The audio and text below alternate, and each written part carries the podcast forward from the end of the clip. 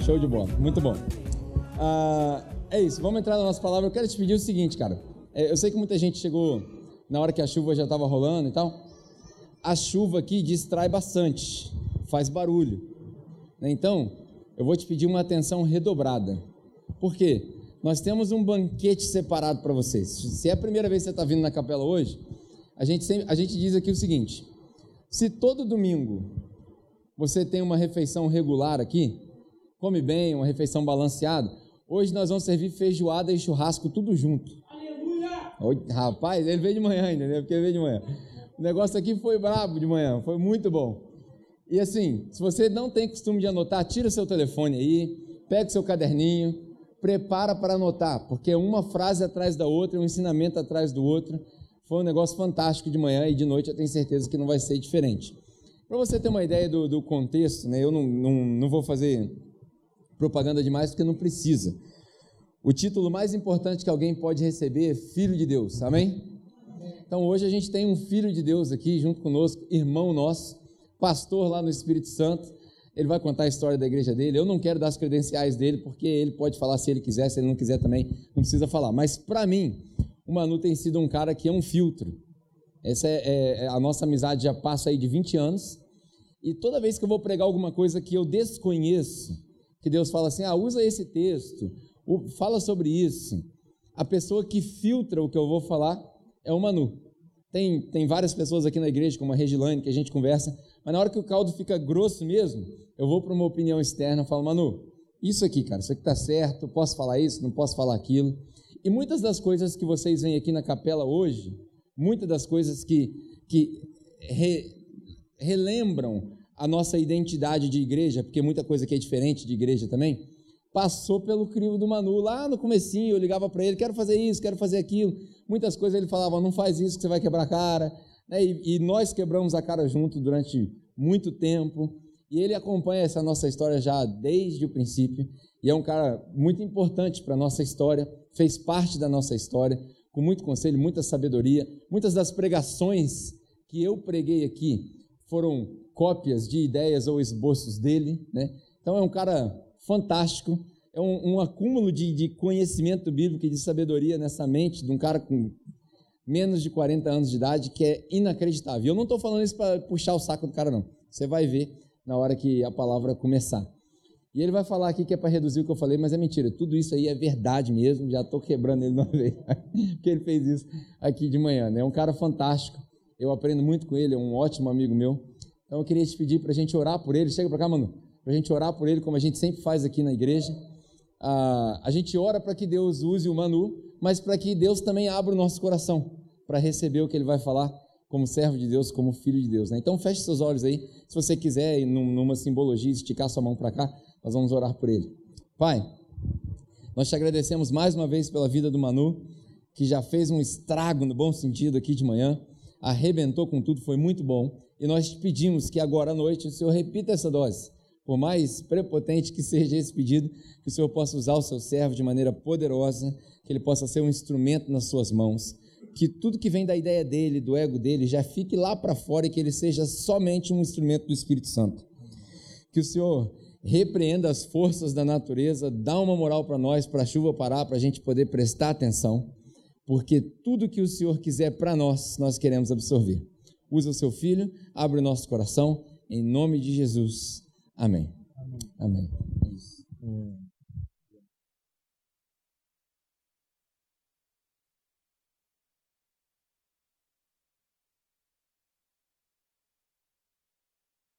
Boa noite, gente. Só um minuto.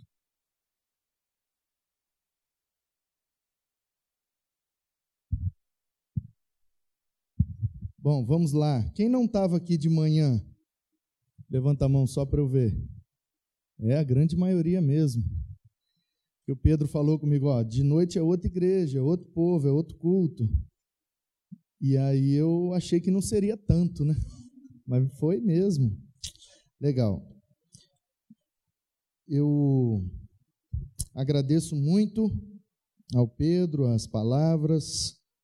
É, penso que podem ser proféticas, né? Pode ser que num futuro realmente é, eu consiga parecer com o que ele falou de mim aqui, mas ainda estou muito longe, gente. Vocês dão um desconto. Bom, deixa eu só contextualizar para quem não estava de manhã, porque agora à noite teremos uma dinâmica diferente. É, de manhã, o que é que eu fiz? Quem estava aqui, acho que é só o pessoal do louvor, né? O restante não estava. Ah, lá vocês também estavam, né?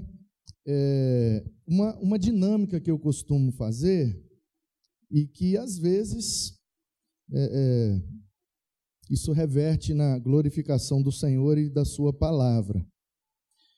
Tem gente que não entende, às vezes isso causa uma certa polêmica, né? A gente, a gente entende, compreende a dificuldade que alguns têm, como eu tive muitos anos dificuldade de me desprender de algumas coisas. Então é uma dinâmica que eu faço para ilustrar na prática o meu amor pelas Escrituras. Então, é, eu converti com 16 anos, aqui em Volta Redonda, lá na Igreja Batista Central, lá do lado do Colégio Batista. E continuo batista até hoje, sou pastor na Igreja Batista Guaranhuns, em Vila Velha, no Espírito Santo. E sou, inclusive, apesar de não parecer, o Pedro não falou, é, e eu vou falar, mas só para que você entenda que eu sou batista, batista, batista mesmo, daqueles baptista sabe? que antigamente tinha um P, né? Daqueles mesmo roxo, azul, batista. Eu sou o presidente dos pastores batistas do estado do Espírito Santo. Então, hoje eu presido 900 pastores batistas. Represento é, represento 900 pastores lá no Espírito Santo, faço parte, claro, né, do conselho dos pastores batistas do Brasil. Então, assim, mas apesar disso, é, a gente tem uma compreensão, sabe, do Evangelho, das Escrituras e da igreja, uma compreensão contextualizada, contemporaneizada. Que algumas coisas a gente não abre mão, mas outras, né? Então, assim, Nescau só é Nescau quando é na embalagem de ferro? Nescau na embalagem de plástico deixa de ser Nescau? Não. Então eu estou muito preocupado com o conteúdo. A embalagem não me importa muito. É mais ou menos assim. Então, lá a gente consegue, apesar de sermos uma igreja batista, da Convenção Batista Brasileira, eu sou da Ordem dos Pastores Batistas do Brasil, sou até o presidente, e lá eu brinco, às vezes eu faço algumas coisas, eu jogo basquete, eu ando de skate, eu canto rap, porque vim da rua, né? sou skatista desde sempre, cultura urbana, e, e eu continuo sendo o mesmo cara. E às vezes eu brinco, eu faço algumas coisas, o pessoal, rapaz, isso aí vai dar problema. Eu falei, é, qualquer coisa, liga para o presidente e reclama com ele. né? Se ele achar que não deve. Então, assim, nós temos vivido um novo tempo, gente. Um novo tempo. Mas alguns insistem em permanecer nos tempos antigos. É só isso. Virar a chave, né? Virou o milênio, virou o século. É um novo tempo. Precisamos de uma nova embalagem. Dá um banho nesse bebê. Esse bebê chamado igreja moderna, né, que foi inaugurada na reforma e que, na minha leitura, se encerrou no final do século XX, nos anos 90. Esse bebê chamado igreja moderna, esse bebê precisa de um banho. Qual é o problema? É que na ânsia de dar o banho no bebê, então eu a minha intenção é dar um banho nesse bebê e jogar só a água suja fora. O problema é que muitos, na ânsia de lavar o bebê, quando vai jogar água fora, joga o bebê junto. E aí, quando vamos fazer igreja, não sobrou mais nada.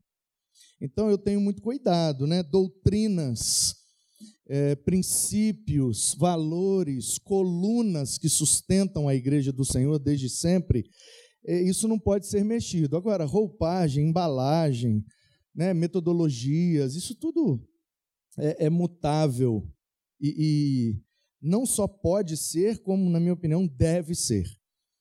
Então, eu estava falando que eu, aí eu converti no, no, colégio batista ali na igreja, né, Batista Central. E, e tem sido esse o meu desafio.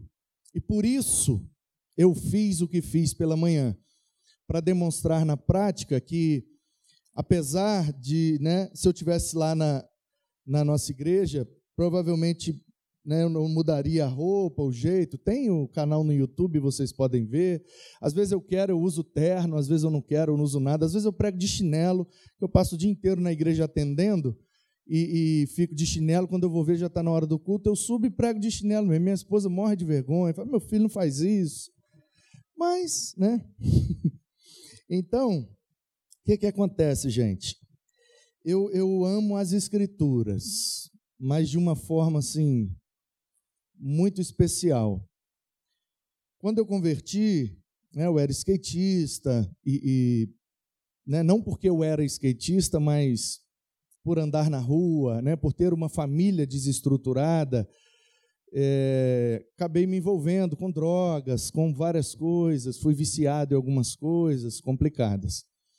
E depois de convertido, eu, eu vivi realmente uma libertação instantânea. Eu saí da igreja numa quarta-feira à noite, depois de ter entregado minha vida a Jesus, foi a primeira vez que eu entrei numa igreja. Eu nunca tinha entrado em nenhuma igreja na minha vida. Nada, nada, nem A, nem B, nem C, nem nada de outra matriz religiosa ou denominacional, nada. Nunca entrei em lugar nenhum que houvesse uma prática religiosa. Minha mãe muito alheia, meu pai mais ainda. Eu cresci mesmo foi na rua e espiritualidade zero, religiosidade menos 200. Nada, não sabia nada. E a convite de um amigo que tinha acabado de se converter, fui e naquela noite entreguei minha vida a Jesus. Lembro como se fosse hoje, pastor Nilson de Marzio, falecido, pregou um sermão na parábola do filho pródigo. E eu tinha a nítida impressão de que ele estava contando a história da minha vida. E o título daquele sermão era Deus é o pai que você precisa. E eu não tive pai, fui criado só com minha mãe, né? criado mesmo pela rua. E, e ele, então, num dos momentos, olhou e eu estava, claro, como todo visitante, lá no último banco, bem longe, e ele diz: Filho pródigo, volta para casa, que o pai te espera de braços abertos.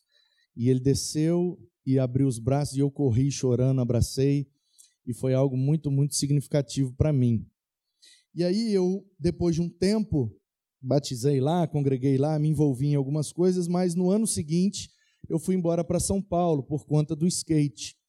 Profissionalizei e, e, e morei quatro anos em São Paulo é, vivendo profissionalmente do skate. E aí lá em São Paulo, assim, por aleatoriedade das coisas, claro, crendo que Deus tem um propósito em tudo, eu fui morar na Barra Funda, bem perto da Igreja Batista em Água Branca. E fui congregar lá, sem saber, porque não era, gente, não era Ibabe, não era Ed René, não era. Era o pastor Ed René Kivitz, mas não era esse Ed René que tem hoje. Era a Igreja Batista em Água Branca, mas não era a IBAB de hoje, era anos 90, né, 99. Então, assim, estavam na transição, ainda né, o Ed bebendo de muitas fontes e ainda meio que pensando como seria a igreja para o século 21, que hoje é a IBAB, né? E eu tenho muito carinho, muito respeito é, com aquela igreja, com os pastores daquela igreja, muitos me influenciaram, me ajudaram. E um pastor em especial lá, que naquele tempo cuidava dos adolescentes, ele me orientou. Eu, eu tinha o problema né, com, com o vício, e bebia, né, fumava e tal, e, e eu parei instantaneamente. Saí da igreja na quarta-feira, na quinta-feira eu já não fazia uso de mais nada.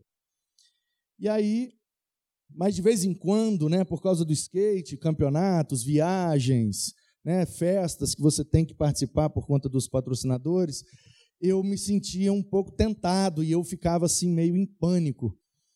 E conversando com ele, ele disse: Manu, você precisa substituir.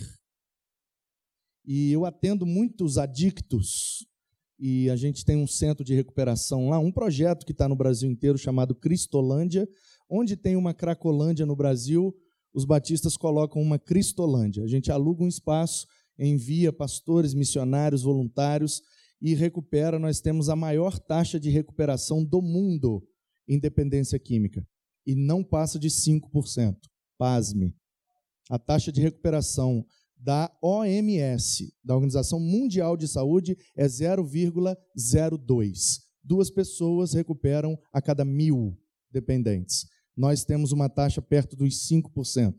É absurdo de grande essa taxa. Cada 100, nós recuperamos quase 5. E lá no Espírito Santo, temos uma taxa ainda mais alta que essa, a ponto do governador do estado, com o secretário de, de Políticas Públicas e Ações Sociais, nos chamar para saber como é a nossa metodologia que dá um índice de recuperação tão alto. E a gente tem servido né, de referência e temos contribuído nesse sentido. Então eu, eu uso disso para ajudar muita gente. E o pastor foi muito sábio e ele me disse: Manu, se você tentar tirar o que você foi viciado, você não vai conseguir. Por isso que muita gente tem recaída. Você precisa substituir porque a adicção é uma tendência do organismo da gente. Tem gente que tem, tem gente que não tem. Tem gente que tem a tendência ao vício. Vai viciar em qualquer coisa que for prazerosa. Vai viciar.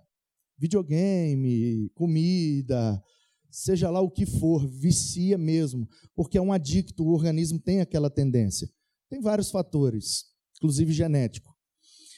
E aí ele me disse: procura alguma coisa que você gosta muito e que seja saudável, e se vicie nessa coisa.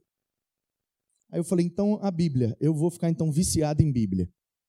E aí eu comecei a entrar, entrei numa paranoia, porque todo viciado é paranoico, de decorar a Bíblia toda. Comecei pelos Salmos, né, poéticos, são mais fáceis, e nessa eu fui. Hoje eu não lembro mais, eu dei uma higiene, porque eu fiquei um tempo meio coisa com isso. Mas por conta disso, eu comecei a adquirir, então, Bíblias de estudo, livros, né, e, e frequentar lugares que me facilitassem a compreensão das Escrituras. E isso, claro, foi é, é, trazendo para a minha vida uma série de, de, cursos, de certificados e uma série de, de materiais. Então, né, uma biblioteca e etc, etc. Que nunca, né, nunca acaba, é um negócio meio. Então, assim, esse é o meu pecado, eu sou viciado em Bíblia. E aí, por conta disso, e querendo demonstrar esse sentimento para que a igreja possa também viver isso, porque eu creio piamente que a solução para todas as crises que nós temos, de qualquer ordem, qualquer instância ou circunstância, é, as Escrituras vai trazer a solução. Mas a gente não conhece Bíblia. A gente não conhece. Nós somos a geração que mais tem acesso às Escrituras e que menos conhece profundamente as Escrituras. A gente tem Bíblia de tudo quanto é versão, tudo quanto é tradução, tem Bíblia de estudo, Bíblia do homem, da mulher, da vovó, do que ora, do que não ora, Bíblia do pecador, Bíblia do santo, Bíblia de tudo quanto é jeito. Mas Bíblia que é bom a gente não lê e não conhece tem filme bíblico, tem desenho bíblico, tem uma série de coisas, mas a gente não consegue conhecer as Escrituras como se deve, como as gerações passadas conheceram, e por isso ela chegou até nós. Então, para demonstrar isso na prática, eu faço essa dinâmica. Eu chamo três pessoas. A primeira pessoa escolhe entre os números 1 e 2. Então, se ela escolher um, eu vou pregar no Antigo Testamento. Se ela escolher dois, eu vou pregar no Novo Testamento. Se a primeira pessoa escolher um, que é o Antigo Testamento, então a segunda pessoa escolhe entre 1 e 39. Só que elas não sabem que estão escolhendo o texto que eu vou pregar. Eu não falo, eu estou falando para vocês porque vocês não vieram só para dar um, né, um resuminho aqui para a gente ficar todo mundo na mesma página. Então, hoje de manhã, por exemplo, o primeiro escolheu um, o segundo escolheu dez, que aí Gênesis, Êxodo, Levítico, Número, Deuteronômio, Josué, Juiz, Ruth, Samuel, Samuel, dá segundo Samuel, o livro 10, e segundo Samuel tem 24 capítulos, então o terceiro teve que escolher entre 1 e 24, escolheu 16. Então esse foi o texto que eu preguei hoje de manhã, segundo Samuel 16. Né? Então é, é isso, entendeu? Foi isso que aconteceu de manhã e foi bem legal. E, e foi um texto bom, né? Eu vou pregar essa mensagem de novo. Ficou bom aquele negócio do jumento, né?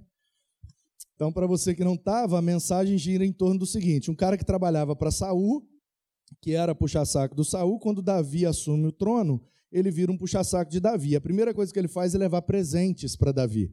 Ele leva um jumento, ele leva pão, vinho e frutas da estação, frutas do verão, que era a estação do momento, então, frutas frescas. Né?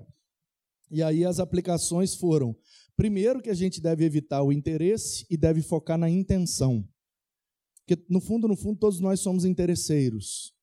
É, a gente se relaciona por interesse, a gente trabalha por interesse, a gente vive em muitas é, é, áreas e circunstâncias por interesse. Seja ele bom, ruim, escuso, imoral ou amoral, tem sempre um interesse envolvido.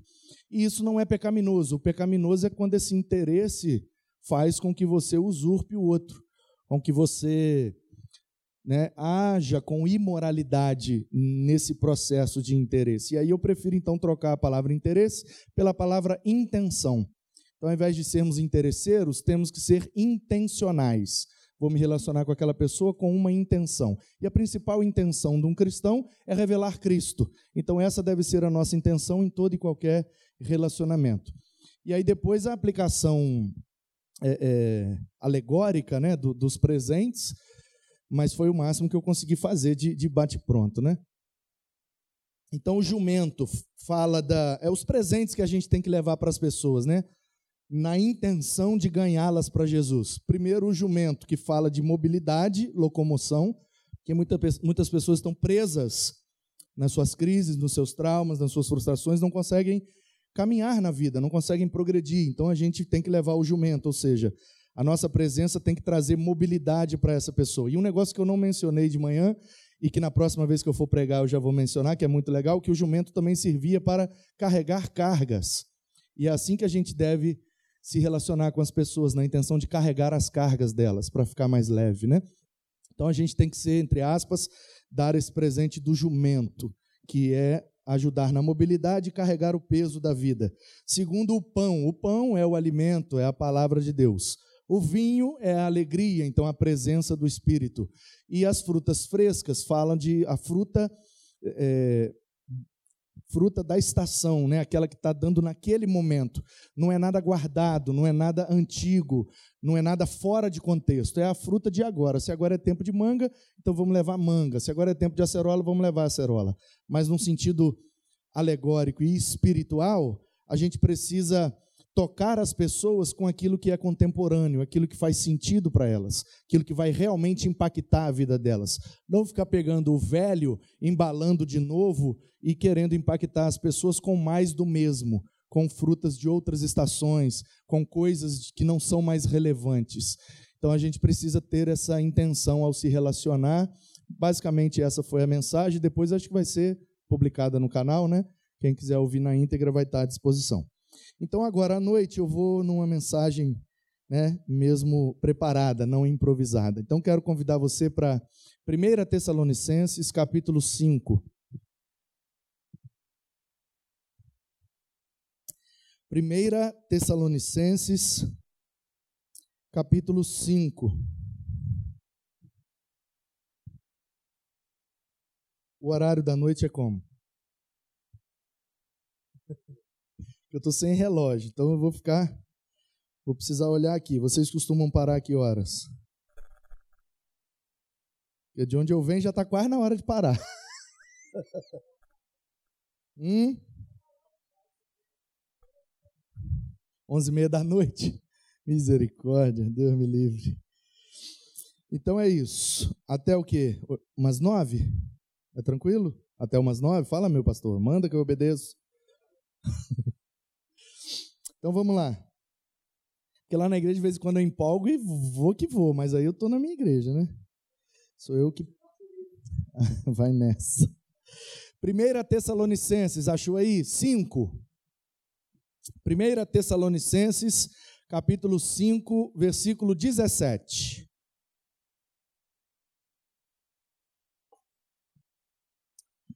É um texto grande, difícil, né?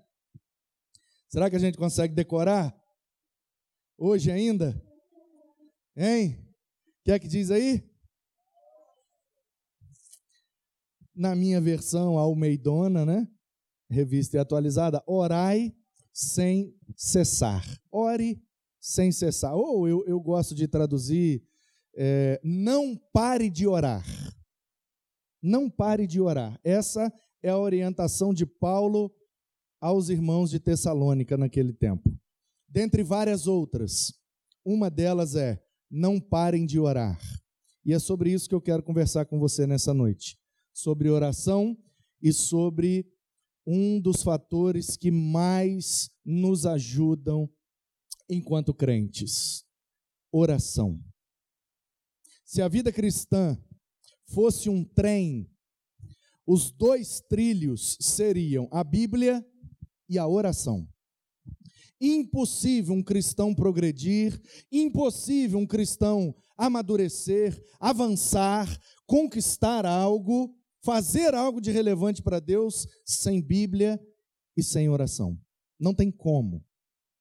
E o meu objetivo nessa noite é dar uma sacudida em você para que, a partir de hoje, a sua vida de oração seja transformada e melhore para que sua vida espiritual possa ter mais qualidade, para que você realmente tenha a Zoe, a vida que Jesus prometeu, uma vida com qualidade. Sabe, queridos, a oração tem sido muito negligenciada por conta do tempo que a gente vive. A gente vive num mundo muito corrido. É, é muita correria, e sai daqui, vai para lá, vai para cá, não sei o quê, tá, vai e busca menino, leva menino para a escola, vai natação, inglês, não sei o quê, e trabalha, e trabalha, estuda, trabalha, estuda e ajuda na igreja, trabalha, estuda, ajuda na igreja e ainda quer viajar, quer ter um lazer, quer comer hambúrguer, quer isso, quer aquilo. E é, é muita correria, e aí a gente, nessa dinâmica, a gente esquece do que é primordial. Esquece de orar. Porque a gente acha, nesse tempo complicado e muito rápido, que orar é perder tempo. Aconteceu um problema. Ai, qual é a área do problema? Ah, é um problema jurídico. Chegou um fiscal aqui, deu uma notificação, a igreja vai ser multada. Misericórdia, o que a gente faz? Vamos procurar logo um advogado. O fulano trabalha na prefeitura, vamos ligar para ele. Beltrano, não sei. A gente já quer resolver o problema. Porque o tempo é corrido e a gente já quer logo fazer algo. Quando na verdade a gente deveria colocar isso nas mãos de Deus. Orar primeiro. Porque orar não é perder tempo. Pelo contrário, orar é ganhar tempo. Porque quando você faz, é o seu braço que trabalha, é o seu braço que se cansa. Mas quando você ora, é o braço do Senhor que se estende ao seu favor. E aí você pode viver descansado, e o Senhor pelejará por você, como diz a Escritura. Isso me faz lembrar de um pastor batista, aleluia, Charles Haydon Spurgeon. Spurgeon foi pastor há cento e poucos anos atrás, século XIX, na Inglaterra. E ele nasceu no interior. Ainda na adolescência, se converteu por volta dos 16 anos. Com 17, ele pregou a primeira vez. Aos 19, ele começou a estudar teologia, já com a perspectiva de um vocacionado. Aos 21, ele foi consagrado ao ministério, lá no interior, para ajudar naquela igrejinha. Aos 23, Spurgeon, então, vai para a capital, assumir a Metropolitan Tabernacle Church, a igreja metropolitana do Tabernáculo, uma igreja batista no centro de Londres, está lá até hoje, só o prédio, infelizmente. A membresia daquela igreja hoje não passa de 100 pessoas. Em toda aquela estrutura que virou museu, eles se reúnem numa sala não maior do que essa. E aí o Spurgeon chega lá, eles eram cerca de 300 membros naquela ocasião.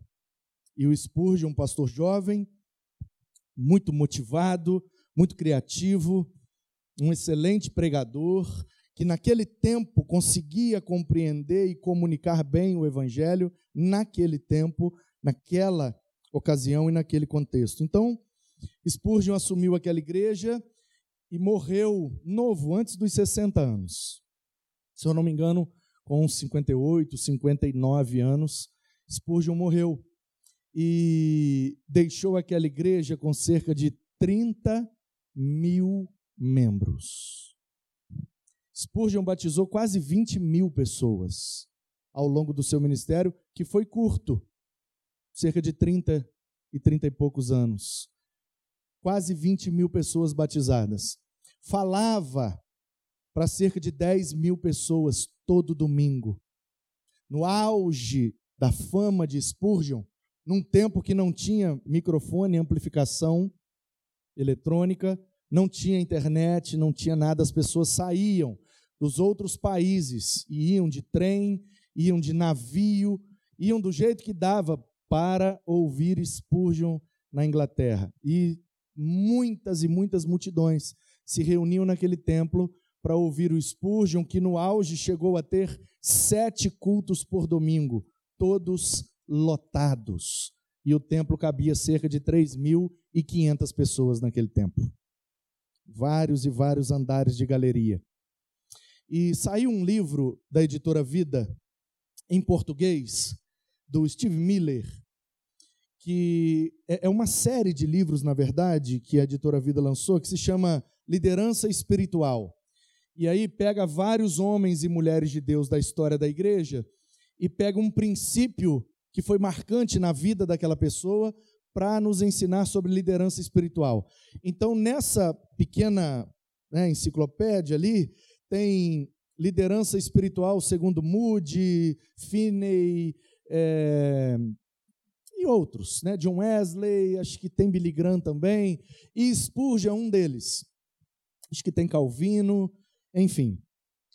E aí eu comprei, quando eu vi que saiu, eu não tinha condição de comprar todos, falei, vou comprar um por um, então vou primeiro nos que eu mais interesso. Comprei logo do Spurgeon, primeiro. E pensei, vou aprender liderança espiritual com o Spurgeon e eu tenho certeza que a área da vida do Spurgeon que o livro vai trabalhar é a pregação. Porque Spurgeon é conhecido como o príncipe dos pregadores o rei é Jesus, ele seria o príncipe. Alguns entusiastas dizem que depois de Jesus, Spurgeon foi o maior pregador de toda a história da igreja e até que Jesus volte, não nascerá um outro de pregação tão relevante quanto Spurgeon.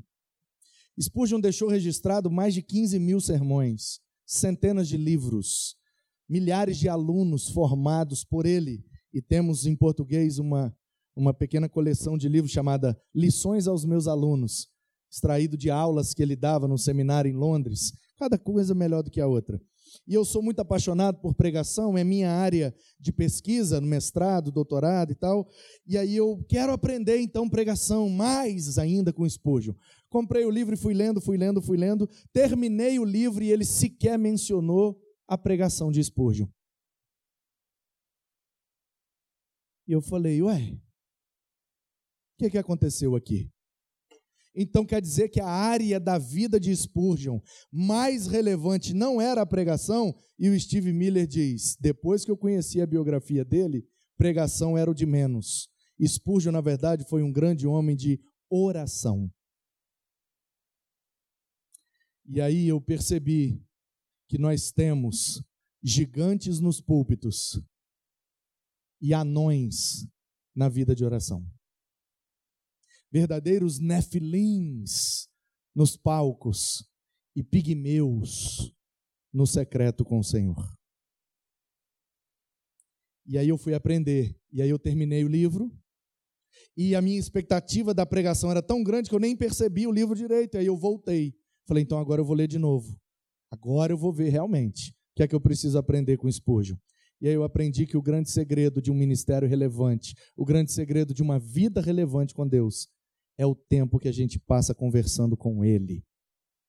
E duas histórias marcaram muito a minha vida, e eu vou te contar. A primeira delas diz que a Susana Spurgeon, a esposa dele, ao se virar à noite na cama, levou a mão e percebeu que Spurgeon não estava do lado dela. e ela então, né, tateando, aí, cadê ele? Cadê ele? Cadê ele? Foi tateando, não tinha energia elétrica e percebeu que ele estava aos pés da cama, de joelhos, orando. Isso era por volta de meia-noite. Ela voltou a dormir. Daí, umas duas, três horas, ela despertou novamente, levou a mão e percebeu que ele ainda estava orando. O dia amanheceu. Susana levantou e Spurgeon ainda estava de joelhos. Ela foi para o banheiro, fez a sua higiene, foi para a cozinha, fez o chá, porque em inglês não bebe café. Não que não beba, mas que é, o costume não é esse. E aí então ela foi para a cozinha e começou a preparar ali os biscoitos, o chá. E Spurgeon então foi ao banheiro, se arrumou e veio à mesa para tomar o desjejum. E Suzano, como toda esposa de pastor, preocupada com o marido, meu bem, meu amor, preto, negro, não sei como é que chamava ele. Meu filho, você passou a noite inteira de joelho, Spurgeon. Spurgeon tinha um problema seríssimo com ácido úrico, que a gente chama no popular de gota, que prejudica principalmente as articulações. Você ficou de joelho a noite inteira, Charles. Você precisa dormir, meu querido. Você precisa se cuidar. Você precisa. Meu Deus, não adianta falar com você. Você é muito teimoso e tal e tal. E começou aquele sermão de toda esposa que quer cuidar da saúde do marido. E aí o Spurgeon deixou ela falar e ela disse: Meu bem, você tem um dia tão cheio hoje. Você vai para a igreja agora, tem o culto matutino de oração. Depois você vai para o seminário, depois você vai para a rádio, depois você vai para mais culto à tarde, depois você vai para o seminário dar aulas, depois à noite você tem reunião com o corpo diaconal. Essa é a sua agenda hoje. Imagina a reunião do corpo diaconal de uma igreja de 30 mil membros. Diáconos batistas. Porque tem uns que são batistossauros são bonzinhos, batistossauros e batistodontes. São bonzinhos, vegetarianos, não faz mal a ninguém, canto hino e tal, tudo beleza. Eu posso falar porque sou, estou falando de mim, não de ninguém. Mas tem uns que são já meio, entendeu? Batistossauros, assim, mais carnívoros. Que se demole, eles já. Né? Agora, tem os diaconossauros. Meu. E o diaconossauro é complicado, sai da reta que ele pega mesmo. Ainda mais o diaconossauro rex. Eu conheci alguns. Eles têm um bracinho curtinho assim, ó. Que rex, né? Você tá ligado como é que é o rex? E eles vão.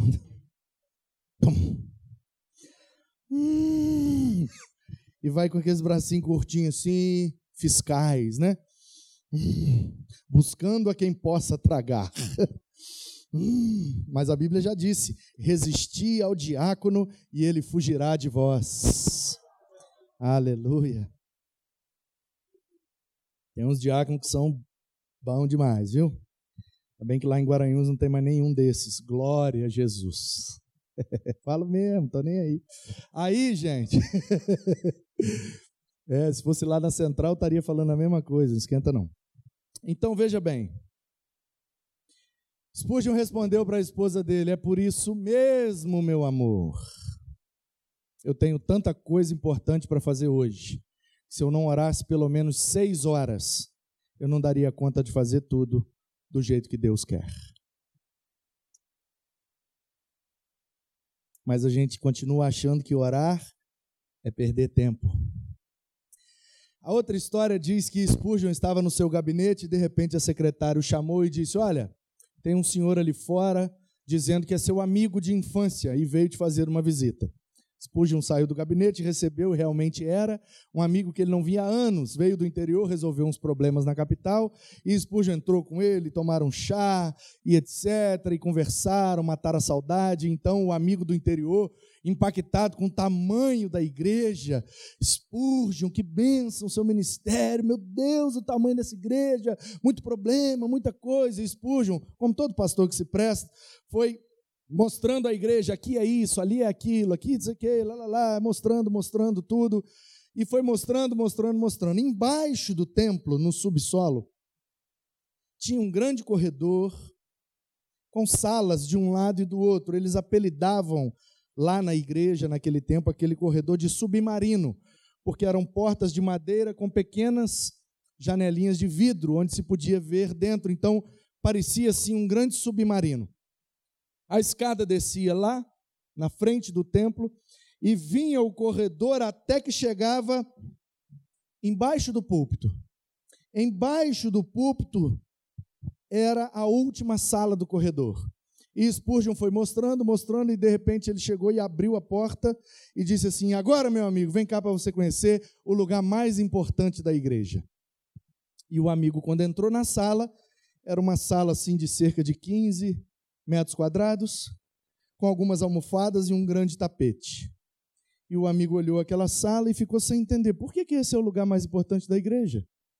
Um templo daquele tamanho, com essa quantidade de salas e auditórios e isso e aquilo. Mas Spurgeon, por que, essa é a sala mais importante? Porque aqui é a sala de oração. E aí o amigo perguntou: Quantos membros tem a igreja hoje, Spurgeon? Aí ele falou: Cerca de 30. E o amigo disse: Não tem como. Para que uma igreja desse tamanho para 30 pessoas? Ele, não, lá em cima se reúnem milhares. Mas eu só considero membro os que frequentam essa sala. E aí a história conta que o, o púlpito de Spurgeon era um mezanino de madeira, exatamente como esse. Portanto, lá embaixo, na sala de oração, e ela quase sempre era ininterrupta durante as atividades da igreja, abriu a igreja para alguma atividade, tinha que ter alguém lá na sala orando. E a história conta que Spurgeon, às vezes pregando, sentia que a coisa estava meio pesada, estava meio agarrada, que espiritualmente uma, uma vibe ruim. Então eles contam que Spurgeon começava a bater o pé naquele mezanino de madeira para que os irmãos lá embaixo entendessem: Ora, meu irmão, ora mais. Ora, ora mais forte, ora, porque o negócio aqui em cima está complicado. E os irmãos então intensificavam suas orações. E Spurgeon quase sempre era usado por Deus para ganhar muitas e muitas e muitas vidas naquele lugar. Sabe, queridos, a gente precisa urgentemente voltar à nossa vida de oração com o Senhor passar mais tempo com Ele, conversando com Ele, ouvindo Ele. Colocar a oração não como um ingrediente, mas como o recheio da sua vida espiritual. É isso que vai trazer de fato aquilo que você precisa em Deus e com Deus. Lá em casa nós temos, é, é quase uma mania já. Tudo que a gente vai fazer, a gente ora. Tudo. Vamos ali comprar um chinelo? Vamos, só um minuto. Senhor, nosso Deus, nós vamos ali comprar o chinelo. O Senhor sabe o dinheiro que a gente tem, o Senhor sabe o chinelo que a gente precisa, e o Senhor conhece lá no estoque da loja o chinelo que foi bem feito lá na fábrica. Porque nós não temos dinheiro para desperdiçar, então esse chinelo tem que durar muito. E depois que durar muito, quando a gente comprar um outro, a gente ainda vai doar ele para abençoar alguma pessoa. Então a gente precisa de um chinelo que seja de acordo com a tua vontade. Em nome de Jesus, amém. Bobeira, né? Mas a gente quase nunca toma prejuízo. Pelo contrário, muita gente, quando conhece o meu orçamento, fica embasbacado. Como que você consegue viver com isso? Ter a vida que tem com o pouco que ganha? Porque eu quase não tomo prejuízo. Porque eu coloco tudo diante de Deus. Porque tudo que tenho e tudo que sou deve ser usado para a glória e expansão do reino dele. Aprendi isso com a doutora Edmeia Williams, aqui do Rio, casa de Marta e Maria. Uma senhora, Edmeia Williams. Digita esse nome no YouTube, tudo que aparecer você ouve. Edmeia, com demudo, Williams. Williams mesmo, ela é, é filha de um inglês. Um marinheiro inglês aportou em Recife, teve uma aventura amorosa e uma senhora lá de Recife, uma moça, né? Engravidou-se dele, nasceu Edmeia, uma história linda de, de superação, de aceitação. e de entrega ao reino de Deus. Edmeia foi casado com um homem muito bem sucedido na área do petróleo e deixou a ela uma condição de vida muito favorável. E ela decidiu usar toda a condição de vida que o marido deixou para abençoar crianças no morro da Dona Marta, zona sul do Rio de Janeiro. Comprou uma grande casa e ali ela abriga cerca de 100 crianças, todos os dias. Tem aula de reforço, tem música, tem esporte, tem uma série de atividades. E o projeto chama Casa de Marta e Maria. E ela sustenta com os seus rendimentos e com as ofertas que ganha das pregações que faz, dos livros que vende, etc. Doutora Edmeia, uma mulher de Deus, um negócio que transpira eh, Jesus, é um negócio absurdo. E ela que ensinou isso para mim. Ela disse: Olha, lá quando chega lá, a gente vai fazer compra, a gente ora por tudo. Ora pelo papel higiênico, ora pela pasta de dente, ora por tudo e ora com os meninos, para eles saberem que tudo aquilo ali é recurso de Deus. Portanto, nada pode ser desperdiçado, porque senão vai ser um pecado contra Deus. Inclusive, o Dr. Shed, que também muito me ensina e me inspira, já falecido, escreveu um livro. Se você conseguir achar, compra. Não é mais do que 10 reais. É um livretinho assim. Mudou minha vida. Mas eu aprendi com ele na prática. Foi pregar em Vila Velha num congresso. Eu também era um dos preletores. Final da noite levaram a gente para jantar. Sentamos na mesa. E o Dr. Shed não pediu nada. Todo mundo comeu, comeu, comeu, comeu. O Dr. Shed quieto. O senhor não vai querer? Não, não, não, nada, nada, nada, nada. E aí, de repente, sobrou um pouco de salada, ele pegou a salada, botou no prato e foi comendo. Sobrou um pouco de macarrão, ele pegou o macarrão. E um restaurante chique em Vila Velha, na Praia da Costa, tinha de tudo. E o pessoal, então, da igreja, não, doutor, pelo amor de Deus, o que o senhor quiser, pode pedir que a gente. Não, não precisa ficar comendo dos outros. Pede o que o senhor quiser que a gente vai, vai mandar fazer. Ele falou: o que eu quero é que não se desperdice nada. E aí eu, eu já. Hum? E aí ele soltou essa pérola. Vocês não conhecem minha obra? Teologia do Desperdício? E aí nós, desavisados? Não. E ele disse: então, por favor, tenham acesso e leiam. É, a teologia do desperdício é o seguinte: tudo que nós temos nesse planeta é recurso dado pela providência de Deus. Portanto, todo e qualquer desperdício é um pecado contra a providência de Deus. Por isso que eu não gosto que desperdice nada, porque eu não gosto de pecar contra a providência do meu Senhor. Uou! Imediatamente comprei o livro, li, e realmente é uma paulada na boca do estômago da gente. E o Dr. Shed é o Dr. Shed. Né? A filha do Dr. Shed, no sepultamento dele, disse: Eu só sei que meu pai é pecador porque a Bíblia diz que todos pecaram. Porque eu nunca vi meu pai cometer um erro sequer um deslize moral, social ou espiritual. Meu pai foi um homem justo, íntegro e reto. Nunca vi meu pai pecar. A filha, com quase 70 anos, disse isso no sepultamento dele. Então, voltando aqui, queridos, nós precisamos voltar ao que é principal. E oração é principal para a gente. E aí isso me faz lembrar de uma história da Bíblia, que você conhece, mas se você quiser abrir, está em Mateus 14. Mateus capítulo 14, partir ali do, do 13, 12, 13, conta a história que as editoras bíblicas, nas epígrafes, né? Esse títulozinho em negrito, epígrafe, em cima das passagens, você sabe, isso não é Bíblia, isso não é inspirado, isso é a editora que coloca, assim como capítulos e versículos, para ajudar a gente a achar mais fácil. Mas isso não é inspirado, isso não faz parte da, da escritura sagrada. Então, as editoras chamam essa passagem de a primeira multiplicação dos pães. Eu respeito, até entendo, mas eu não chamaria de multiplicação eu chamaria essa passagem a primeira divisão dos pães. Porque no texto não tem o verbo multiplicar. O verbo multiplicar é uma interpretação da editora. O texto diz que Jesus, confere comigo, se você quiser e puder, se não anota em casa, você confere. 19. Tendo mandado que a multidão se assentasse sobre a relva, tomando os cinco pães e os dois peixes, erguendo os olhos ao céu, os abençoou e em seguida os repartiu Repartir não é sinônimo de multiplicar. Repartir é sinônimo de dividir. Jesus dividiu os pães. E aí o texto diz que todos comeram, se fartaram e ainda sobraram doze cestos cheios. E eram os que comeram cerca de cinco mil homens, fora mulheres e crianças. O ministério de Jesus é marcado pela presença efetiva de mulheres e crianças, diferente dos outros rabinos, que não permitia que as mulheres e as crianças se aproximassem do seu rabinato. Jesus abriu para todo mundo. É? Naquele texto, Mateus 19, né? Que Jesus fala: Deixa as crianças virem. E os discípulos: Não, não, não, não, crianças, vocês estão atrapalhando.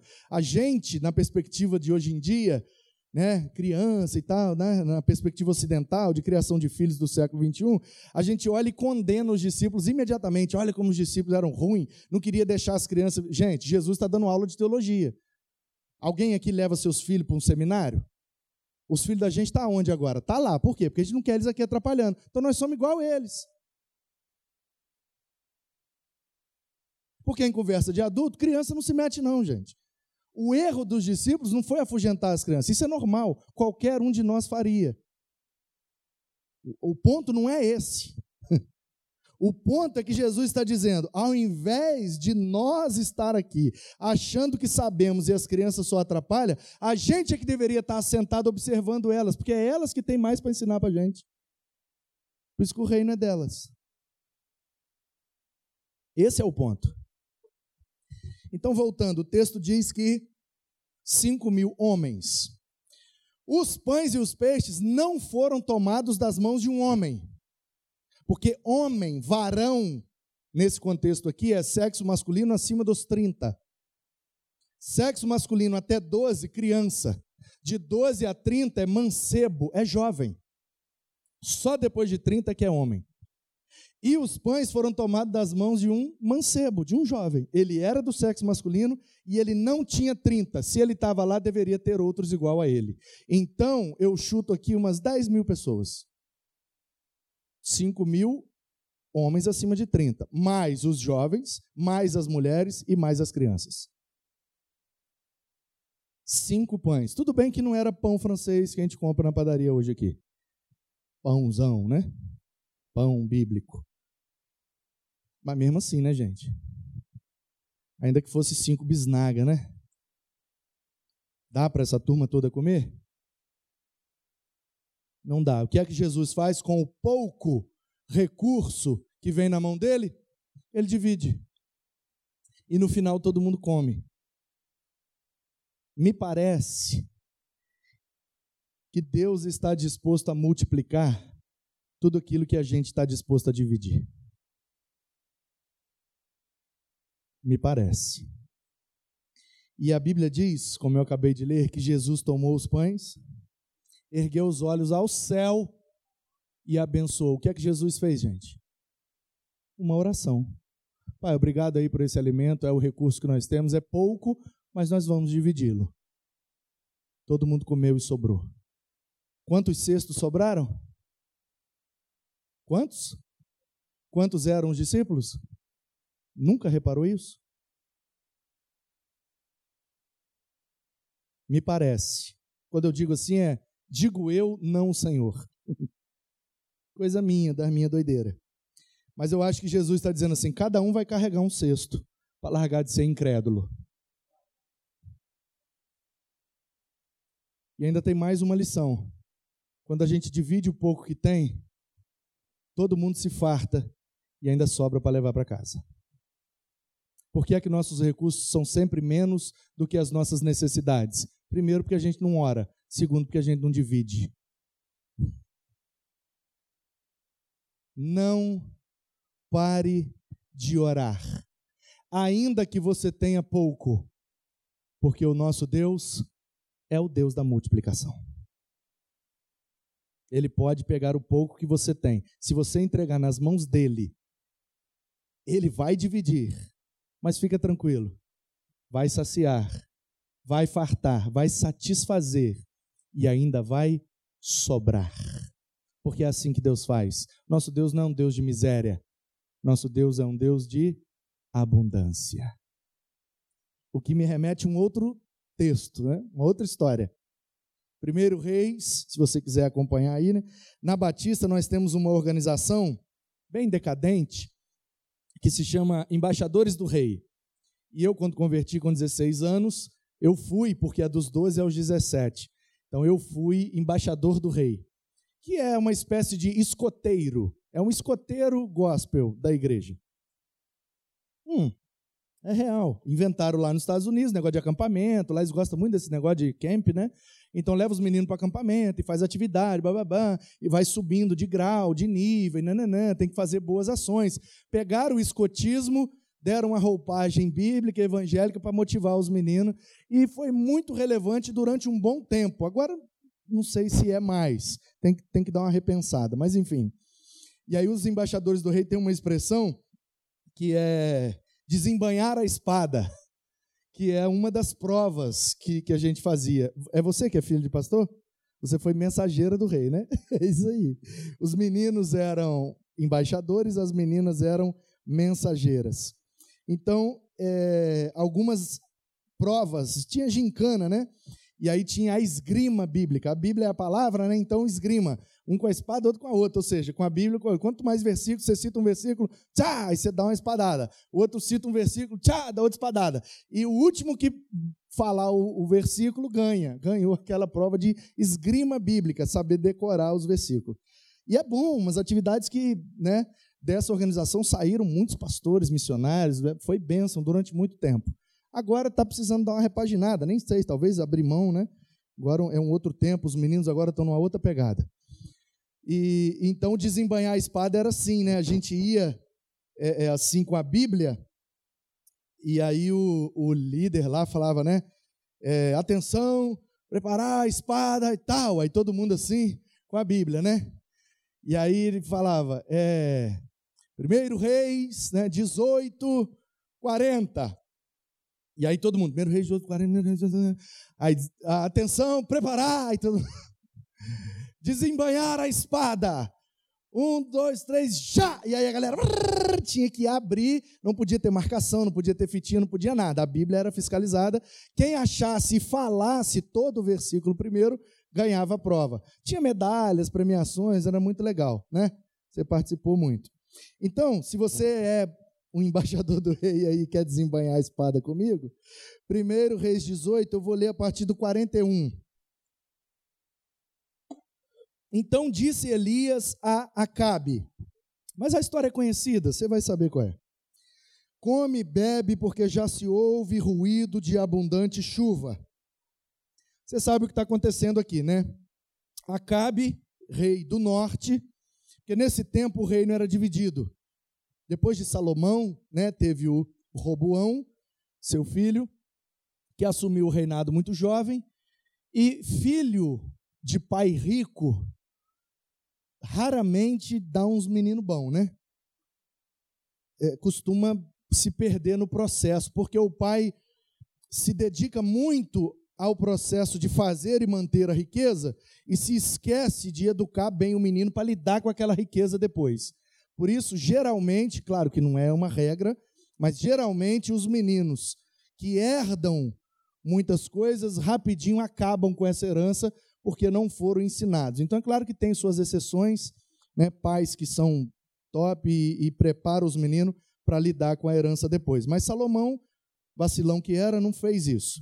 Então morreu porque o Davi veio da roça, gente. É a história de muita gente. O vô veio da roça. O vô o vô veio do interior, lutou com dificuldade, lelele, lelele, galgou e chegou num lugar de muito destaque, muita relevância, mas pouco dinheiro. Aí o filho do menino que veio da roça foi criado com os princípios da roça. O menino ficou bom. Aí, com a compreensão do tempo em que ele vivia, com os princípios da roça, ele fez riqueza. O neto agora já vem na playboyzada. E aí, meu amigo, aí não dura muito. É, é a história de muitas famílias.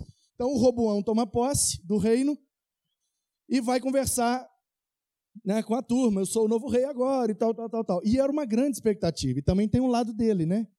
Ele é neto de Davi. filho de Salomão. Olha a pressão que tem em cima desse menino. Ah, Roboão foi um vacilão, nananã, se põe no lugar dele. O cara é neto de Davi, rapaz. Olha quem foi Davi. Ele é filho de Salomão. Olha quem foi Salomão, gente. Agora ele tem que reinar. Tá todo mundo assim, ó. Vamos ver o que esse menino vai fazer. Vai ser guerreiro igual o vô? Vai ser mulherengue igual o pai?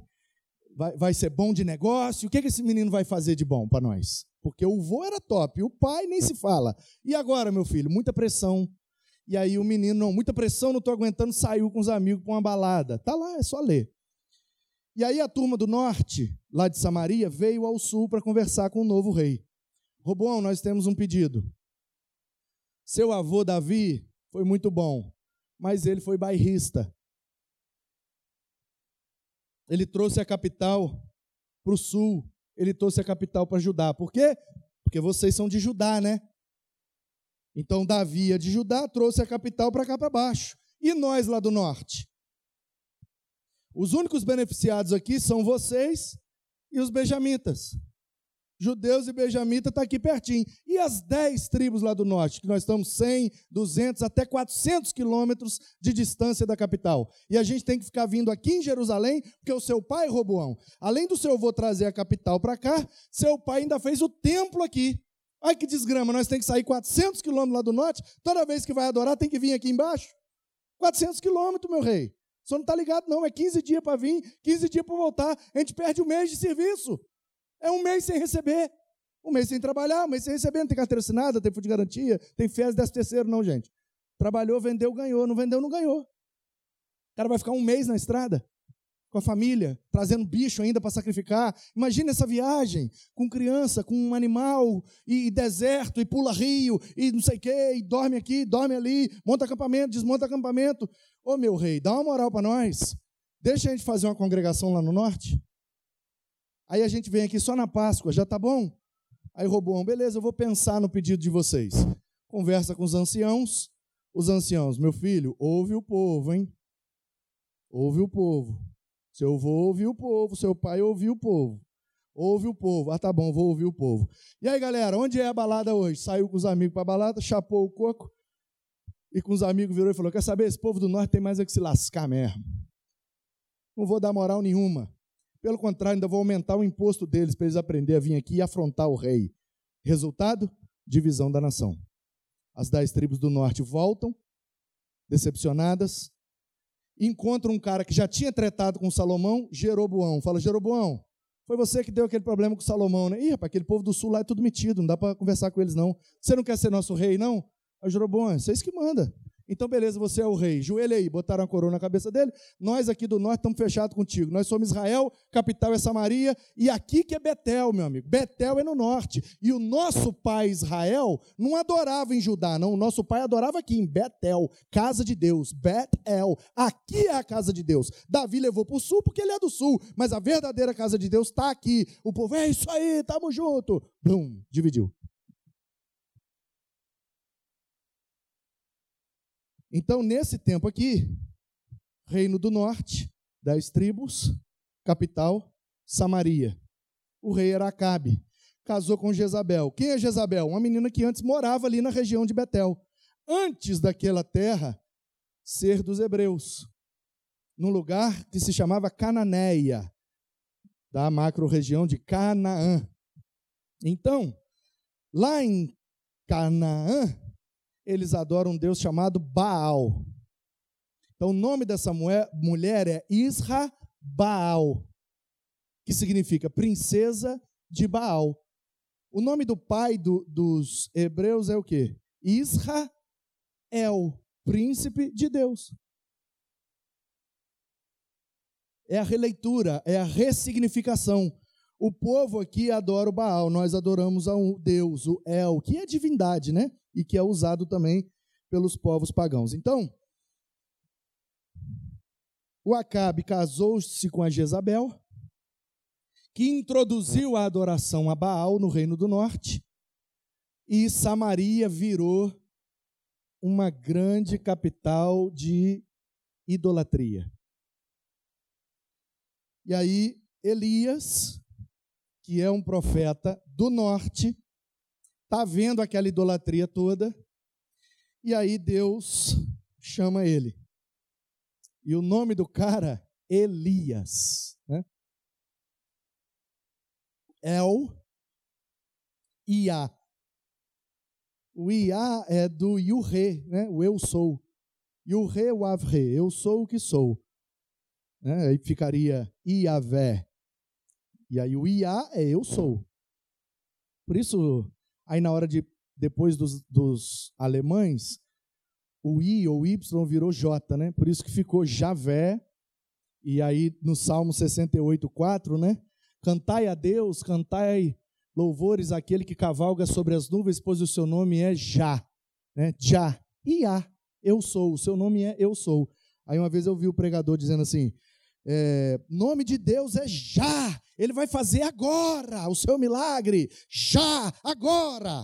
Aí eu falei: não, meu querido, não é advérbio de tempo, não, é já de eu sou, Iá. Mas é bom, eu também já falei muita besteira. E aí, o nome do cara, El, divindade, e a eu sou. O que é que significa o nome desse cara? A divindade é o eu sou, ou o eu sou é a divindade. Ou numa tradução, né? Mas Almeida, só o Senhor é Deus. Tanto faz, analogia hermenêutica. Aí esse cara vai lá, mete o dedo na cara do rei e diz assim: ó, não vai chover mais sobre Israel. Você vê quem é que manda aqui, se é Baal ou se é o eu sou. Não vai chover. Acabe pouco ligando. Bananão, né? Quem mandava mesmo era a mulher. O pau continua quebrando na idolatria. Não choveu. Não choveu, os campos não produziram. Não teve produção, aumentou o preço das coisas. Aumentou o preço das coisas, aumentou a violência. Aumentou a violência, aí virou um caos. Quando o Acabe já não sabia mais o que fazer e o negócio realmente estava ficando feio, aí o Elias, é, eu acho que já está na hora de Deus mostrar que é Ele que manda. E aí, Elias então desafia os profetas de Baal. Olha, vamos ver quem é que manda nesse negócio. Os profetas de Baal, representando a Jezabel, a rainha, e Elias, sozinho, representando Javé, né? o Iá, o eu sou. Sobem o Monte Carmelo. Você conhece a história, né? O Elias, ó, vocês vão adorar o Baal e pedir para ele se manifestar. E aí a gente vai ver a manifestação do Baal. Depois eu peço ao Yahvé para manifestar. E aí a gente vê quem é o Deus mais poderoso. Beleza, combinado as regras do jogo. É um jogo, é uma competição. Tem arquibancada e tudo. O povo está ao redor observando. E aí, não, eu dou a vez para vocês, pode ir Baal primeiro. Aí a Bíblia diz: os caras cantaram, chamaram, bateram, tambor e tal, beleza, não aconteceu nada. O Elias é irônico, né? Grita mais alto, chama, será que ele está dormindo? Viajou, está offline e tal. E nada, nada, nada aconteceu. Os caras desistiram, Elias, beleza, agora é minha vez.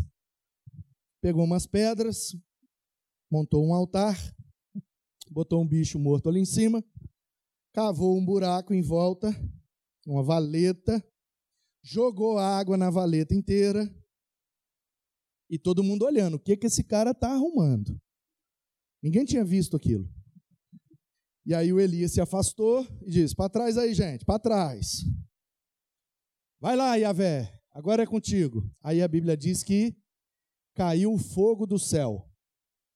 E aí por não entender bem as escrituras, a gente acha, ah, hoje em dia Deus não age como agia antigamente, Deus não é poderoso, olha só, no tempo de Elias caía fogo do céu para demonstrar o poder de Deus, blá, blá, blá, blá, blá. Não, continua tudo igual. É, talvez a gente que está lendo a Bíblia errado, né? Porque fogo do céu, irmão, é um relâmpago. É um relâmpago. Que onde cai, pega fogo. É um relâmpago, irmão, só isso. Ah, então não foi milagre. Naquele lugar, naquele momento, imediatamente após o Elias pedir. Aí você imagina, você está na arquibancada. O cara, ele está contra a rainha, gente. Ele está contra o governo. Ele é o do contra. E ele está sozinho. E a gente tem a, a sensação de que quem está com a maioria está certo, né? E o cara que está sozinho, então, está totalmente errado. Esse cara é maluco. Botou um bicho morto, cavou buraco, encheu d'água. O que, que vai acontecer? Aí ele fala: agora Deus vai mostrar. E bu, cai um relâmpago. Está todo mundo em cima de um morro. Cai um relâmpago. Bah! Lambe a água inteira, lambe o bicho. Uh, só a fumaça. Imagina o susto que o povo não tomou. O desespero que o povo não ficou. Todo mundo assim catatônico. E aí, de repente, a torcida grita o nome do vencedor. O que é que o povo gritou? Elias, Elias, Elias. Grita o nome de quem vence, ué. É normal, vai num estádio de futebol para você ver. É assim que acontece. Era um jogo para ver quem era mais poderoso. O Elias ganhou. O povo gritou o nome dele. Uai, pastor, mas estou conferindo aqui. Diz que o povo gritou: só o Senhor é Deus, só o Senhor é Deus, só o Senhor é Deus. É exatamente o que significa Elias, meu querido. Porque os profetas têm o significado do seu nome como sua principal veia profética. Que antes deles nascerem, Deus já tinha um propósito para eles, inclusive no significado dos seus nomes. Por isso que Jonas, que é o primeiro missionário transcultural, Yohaná, em hebraico é pomba, porque é o cara que voou para levar a palavra em outra nação. Então, voltando aqui. Esse é o contexto. Quem está comigo diz amém. Elias, porém, desceram do Carmelo, né? Desceu. Oh, o Elias é o vitorioso e tal, tal. Aí ele vira para o rei, para Acabe. Acabe, pode ir embora para o palácio. Vai jantar, vai dormir, está resolvido. E aí ele sobe o Carmelo de volta. 42, ó. Subiu Acabe comer e beber, Elias, porém, subiu ao cimo, ao cume do Carmelo e, encurvado para a terra, meteu o rosto entre os joelhos. Eu te pergunto, o cara acabou de ter uma vitória, desceu com o rei, despediu do rei, subiu o morro de volta, ajoelhou e botou a testa no meio do joelho. O que, que esse cara está fazendo? Qual é a oração dele? O texto diz: Meu filho, moço, discípulo, né? Todo profeta anda com um discípulo. Vai lá ver se a chuva já está vindo. E ele está com a testa no chão orando: Senhor, o Senhor já demonstrou o seu poder, Israel já entendeu quem é que manda, agora tenha misericórdia de nós. Manda chuva, porque senão vai morrer todo mundo. Ele está orando pela chuva. E aí o texto diz que o menino vai e volta, vai e volta seis vezes. Na sétima vez, o menino volta e diz: Olha, quase nada. Como assim quase nada, meu filho? Não, é porque é uma pequena nuvem. Qual o tamanho da nuvem? Cinco metros? Não, da palma da minha mão. Do tamanho da palma da minha mão. O texto diz que o Elias vira para o menino e diz: Então corre, meu filho. Corre o mais rápido que você puder. E a Bíblia diz que choveu abundantemente sobre Israel. Não pare de orar, ainda que você tenha quase nada, porque o nosso Deus é um Deus de abundância. Não pare de orar, ainda que você tenha pouco, Ele pode multiplicar. Não pare de orar, ainda que você tenha quase nada. Ah, pastor, tenho quase nada de esperança, quase nada de expectativa, quase nada de recurso. A minha situação está por um fio. Não pare de orar. Não pare de orar. Pastor, eu estou assim por um milímetro. Eu vou. Não pare de orar.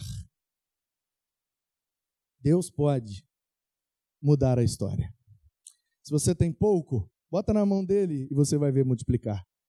Você tem quase nada? Bota na mão dele e você vai ver. Vai ter em abundância. E aí vamos piorar só mais um pouquinho, né? Ah, pastor, você está falando isso aí? Quem dera eu tivesse pouco.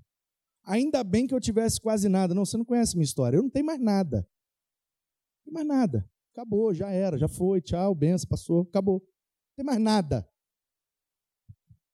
Então vamos para João 11. É outro bem conhecido também. Eu separei só os conhecidos para ficar fácil. João 11, Jesus passa em Betânia, os caras ficam revoltados, joga pedra nele, ele pega os discípulos e vai embora.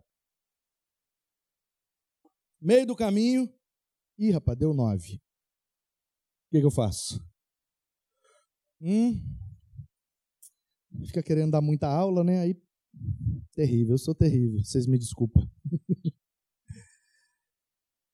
no meio do caminho chegou a notícia: Jesus, as meninas mandaram avisar que é que está acontecendo? O Lázaro está muito doente, é para o senhor voltar, que o negócio lá está feio. Tá bom, fala com ela que eu estou indo. E foi? Foi não. O cara piorou, o cara morreu. Passou um dia, nada dele, passou dois dias, nem notícia, três dias. E na crendice judaica, até o terceiro dia ainda dá para resolver com ressurreição. Depois do terceiro dia não tem mais jeito. Aí quando é o quarto dia, Jesus chega. Presta atenção nessa frase que ela é, é de duplo sentido. Jesus atrasou de propósito. De propósito. Até o terceiro dia, tranquilo.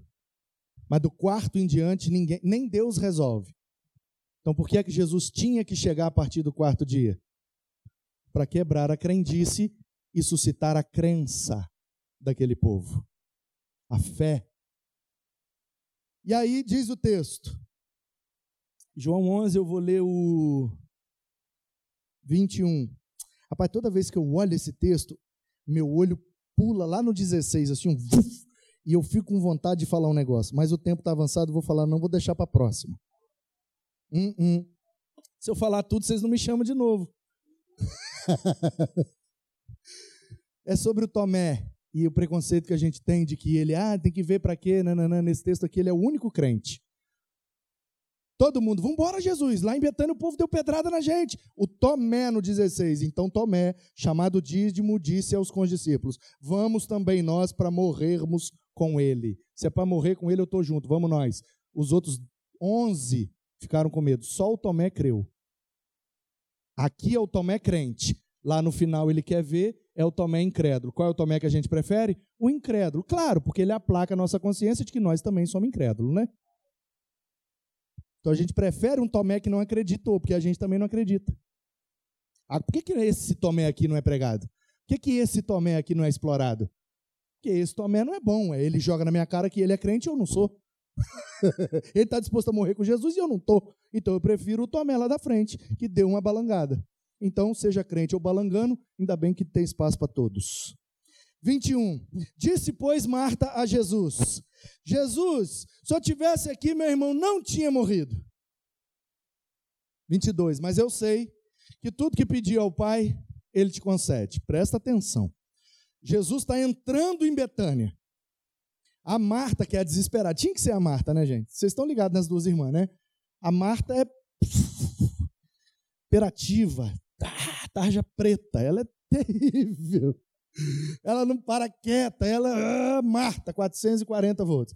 A Maria, a Maria de boa, entendeu? Maria só, uh, amor, ouvir um bobzinho, ela é de boa. Still it up. é, ué. What pirates is the robber? E aí, a Marta sai correndo e encontra com Jesus na entrada da cidade. Desesperada. Se eu tivesse aqui, meu irmão não tinha morrido. Ela está desesperada, ela é tarja preta, mas ela é crente. E aí, Jesus, bora para o cemitério, minha filha. Não, o senhor não está entendendo, já morreu. Tudo bem, já morreu. Você crê? Creio. Então você vai ver a glória de Deus. E aí, a Marta diz assim para Jesus: ó, se o senhor pedir para o Pai, ele te concede. Jesus, então bora para o cemitério. Não, mas não adianta. Por que não adianta? Porque já tem quatro dias. Já está fedendo. Já era. Jesus, minha filha, bora para o cemitério. Aí a gente pula para o 40. Aliás, né? O 39. Então ordenou Jesus Tirem a pedra. Disse Marta, irmã do morto: Senhor, já está fedendo. São quatro dias. Então veja bem: na entrada da cidade, se eu tivesse aqui, meu irmão não tinha morrido. Mas se o senhor pedir ao Pai, ele concede. Vai para o cemitério. Jesus está lá no cemitério, cemitério entre aspas, né? Buraco da pedra lá. E... Tira a pedra aí, gente. Não adianta, não adianta. Tira a pedra. Como eu falei pela manhã, né? Falei pela manhã? Ele podia ter tirado a pedra, né? O que é que ele não fez? Porque algumas coisas ele pediu para a gente fazer. Então para de ficar pedindo para ele para ele fazer o que ele já pediu para você fazer. Ele faz o milagre, mas é você que tira a pedra. Tirem a pedra. Aí o texto diz: tiraram então a pedra. 41.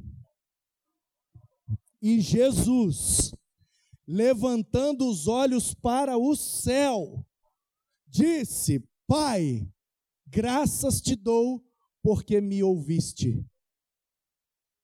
Você nunca reparou isso? Na entrada da cidade, se eu tivesse aqui, meu irmão não tinha morrido, mas se o senhor pedir ao pai, ele te concede.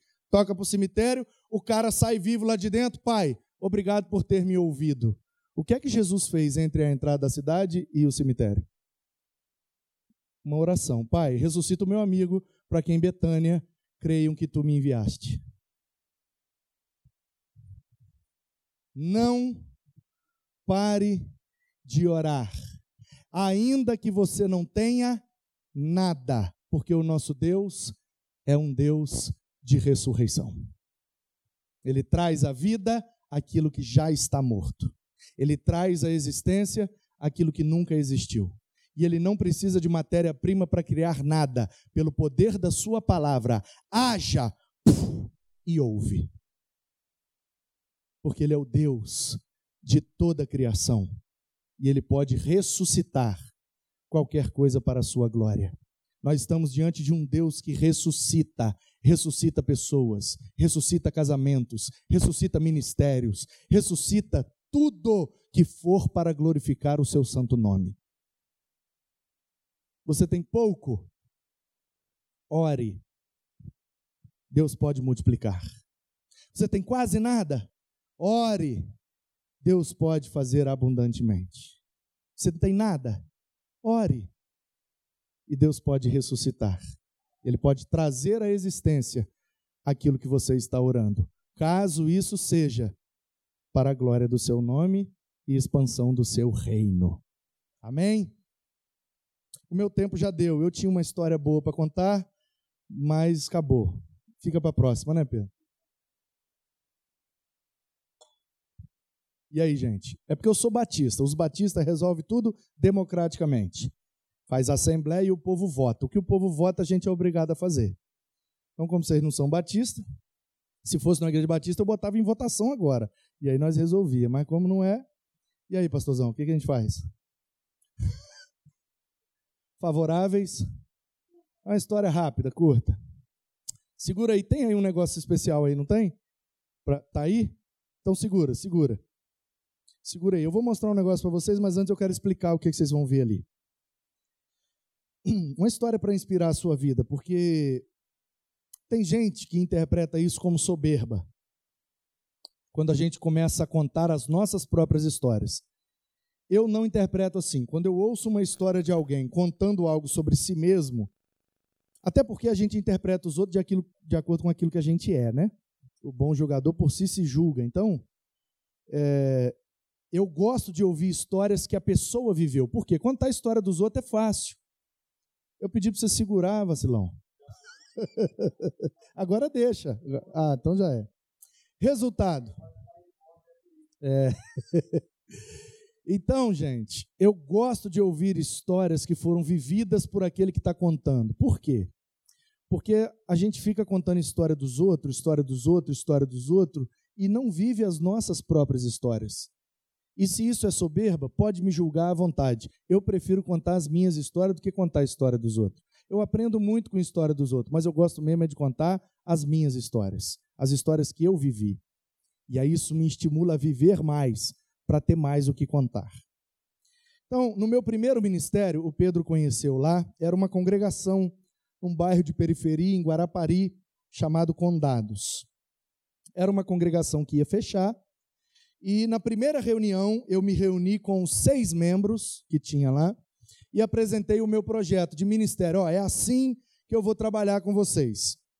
Dos seis, três se levantaram e saíram e disseram: Nós não concordamos com isso, nós estamos saindo da igreja.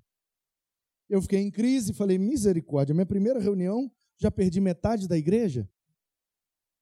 Aí liguei para o pastor da igreja mãe, né?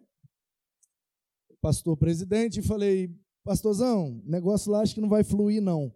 Fiz uma reunião lá, apresentei aquele projeto que eu te mostrei, e três se levantaram e saíram. Aí ele perguntou: quais três?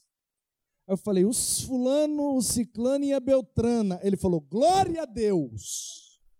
Eu falei: que é isso, pastor? Ele falou: agora você vai ter liberdade e paz para trabalhar, meu filho.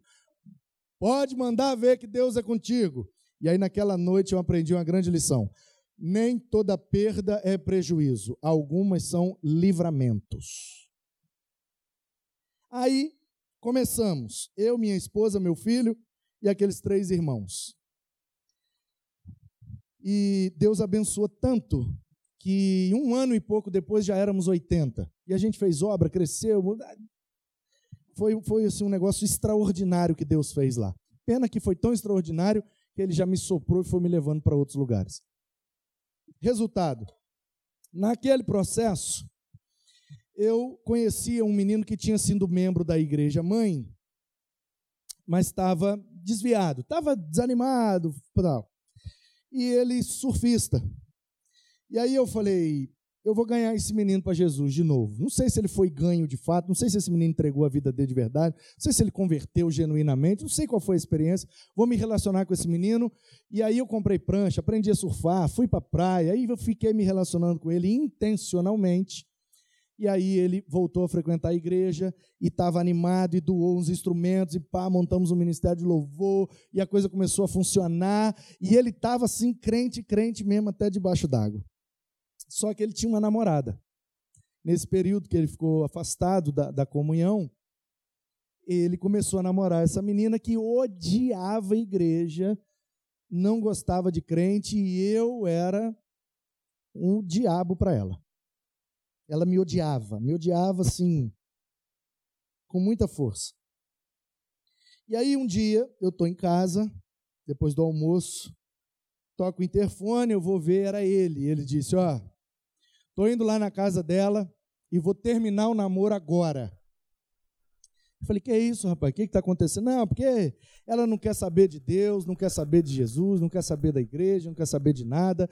O meu namoro com ela está tá me prejudicando, está ficando pesado. E você pregou que tem que cortar o olho, né? Se minha mão faz pecar, corta a mão. Então, esse meu namoro, eu vou cortar o namoro e tal, tal. Eu falei, rapaz, calma, vamos orar.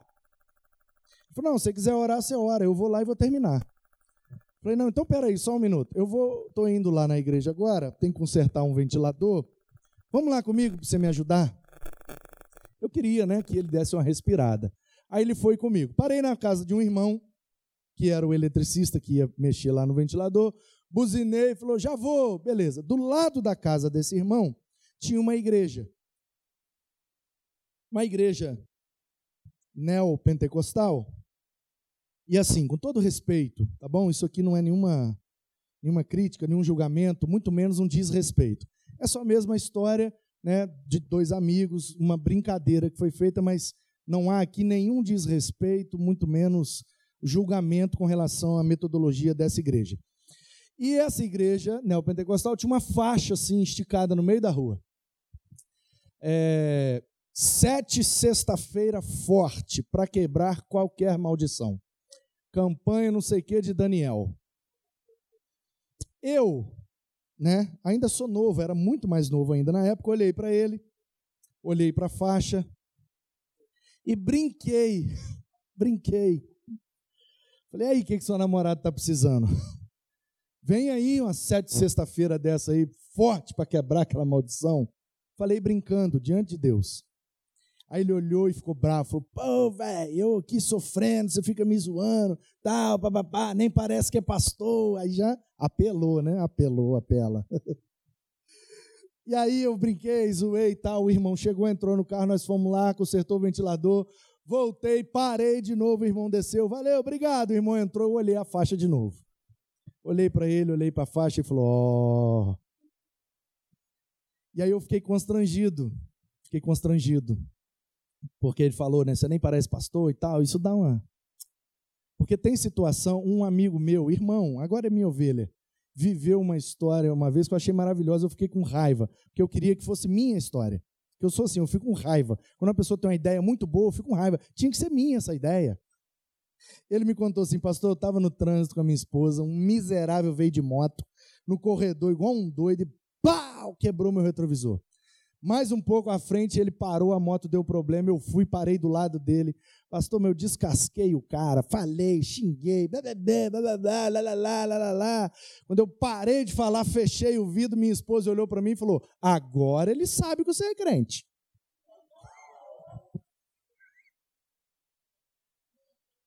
Aí ele falou, pastor, eu fiquei com tanta vergonha, pastor. Eu abri o vidro de novo e falei, ô meu querido, me perdoa. Aí diz ele que o cara falou assim: não, tranquilo, velho. Eu estou muito nervoso. O que está acontecendo? Rapaz, eu sou motoboy, trabalho na serra, minha mulher está lá na Barra do Jucu, está ganhando o bebê. Não tem ninguém para acudir ela, ela me ligou desesperada, a bolsa estourou, já tem mais de uma hora que ela está lá em casa, eu preciso chegar em casa e a moto agora deu defeito. Aí o cara, ei, Jesus era uma, uma estrada, uma caminhonetezinha, ele pegou a moto do cara, jogou em cima da caminhonete, levou o cara, levou a mulher no hospital, ainda mandou consertar a moto do cara. Aí diz ele, falou, pastor, depois que eu ajudei, fiz tudo, agora ele sabe que eu sou crente. Falei, você converteu no meio da história, miserável, você é bom demais, cara. Então, de vez em quando, a gente faz umas coisas assim, né, para as pessoas ter certeza que a gente é crente. Aí eu falei, brother, na moral, agora na moral, eu e você aqui, vamos orar sete sexta-feira, nós dois? Aí ele falou, como assim? Eu não vou vir nessa igreja aí não, velho, você tá doido? Eu falei, não, tô falando que aqui não. Eu e você, ela mora lá em tal lugar assim na beira da praia, né? Depois da casa dela tem um morrinho lá em cima. A gente vai, eu e você, para na frente da casa dela, estica a mão. Jesus, converte ela. A gente sobe o morro, ora lá em cima com a mão estendida para o lado da casa dela e pede Jesus para converter ela. Eu e você, sete sextas-feiras. Ah, falei, então, aí quando acabar a última sexta-feira, no sábado, você acorda de manhã, vai lá no centro, vai na Cacau Show, compra a cesta de chocolate mais cara que tiver, compra um cartão do mais bonito que tiver, e escreve no cartão e bota na cesta entrega para ela no sábado à tarde com o cartão dizendo: Vamos na igreja comigo amanhã? Se ela aceitar ir na igreja, você não termina. A gente vai ver onde é que vai parar isso. Se ela não aceitar, aí beleza, você está à vontade para terminar. Não termina agora, não. Vamos orar primeiro. Se ela não quiser, aí você termina. Aí eu pensei, vai dar uns 50 dias vai dar tempo de respirar, de repensar, porque apesar de não gostar muito dela naquele momento, porque sabia que ela me odiava, porque gostar e amar são coisas diferentes, você sabe, né? Filos e ágape, nossa obrigação é uma, a outra não. Aí. é o grego, né? Aí, apesar de eu saber que ela me odiava, eu não sentia que era para terminar. Eu sentia que no fundo aquilo tinha um propósito. E aí ele fez, bora. Aí sexta-feira abri a igreja, tinha ensaio do Ministério de Louvor, eu saía pelo bairro visitando, porta em porta, batendo papo, botiquim, não sei o quê, orando, e eu tenho minha doideira. Aí eu voltava e orava com eles, encerrava, fechava a igreja e ia embora, toda sexta-noite. Então o combinado era, depois do ensaio do louvor, a gente vai. Terminou o ensaio, fechei. Quando eu abri a porta do quarto, dois meninos entraram no banco de trás. Falei, sai aí, velho, fora. Não, nós vamos também. Vai onde? Na oração. Que oração? Ah, na oração da namorada dele. Eu falei, ô, oh, velho, você é fofoqueiro, hein, cara? Não era só eu e você? Ele, a oração nunca é demais, né? Falei, tá bom, então vamos. Aí fomos quatro, acho que cinco, no primeiro dia.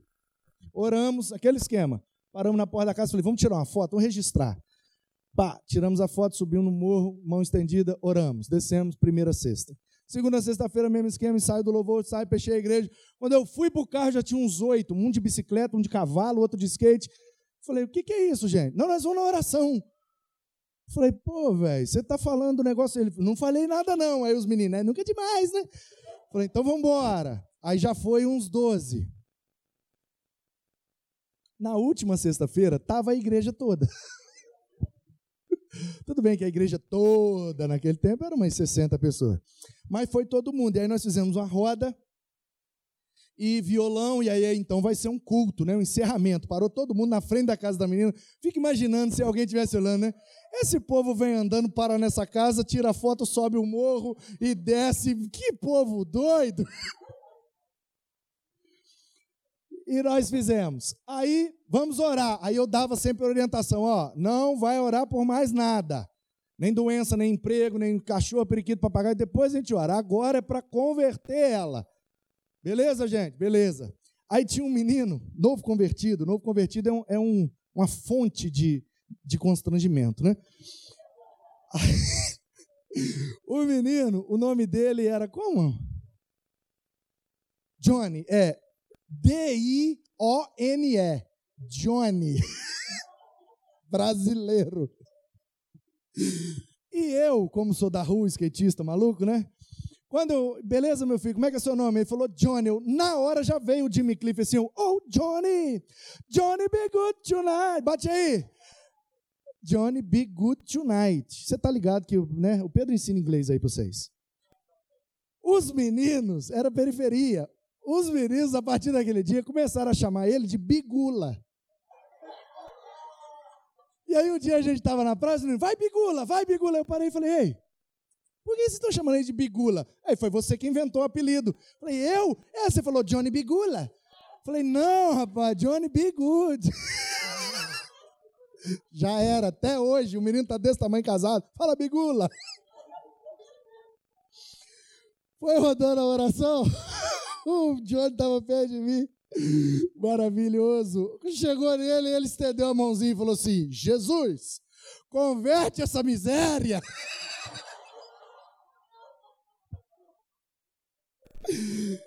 Cara, mas foi. Aí acabou o culto, acabou tudo, todo mundo riu e tal, cantamos, descemos, tiramos uma foto. Beleza. Dia seguinte ele fez exatamente como a gente combinou. Comprou o bombom, foi lá, papapá, papá, e ela aceitou ir na igreja. E aí ela vai, ela vai, aí ficamos todo mundo animado, beleza, show. Quando eu estava na porta da igreja, veio chegando o seminarista, tinha lá um seminarista com a esposa dele, e aí, beleza? Ele aí, pastorzão, dá uma olhada no meu esboço aí, tal, tal. Eu falei, esboço? Ele falou, é, hoje é eu que prego, né? Aí eu falei, ai meu Deus. Aí eu olhei para ele, olhei para o esboço e fiquei tentado, né? Não, meu filho, deixa para domingo que vem, hoje deixa comigo que a menina está vindo aí, eu quero pegar. Na hora sim já veio, ou oh, não é você não que faz não, hein? Aí eu falei, não, desculpa. Não, beleza, você vai pregar, meu filho. Beleza. Ô oh, Jesus, use esse seminarista, meu Deus.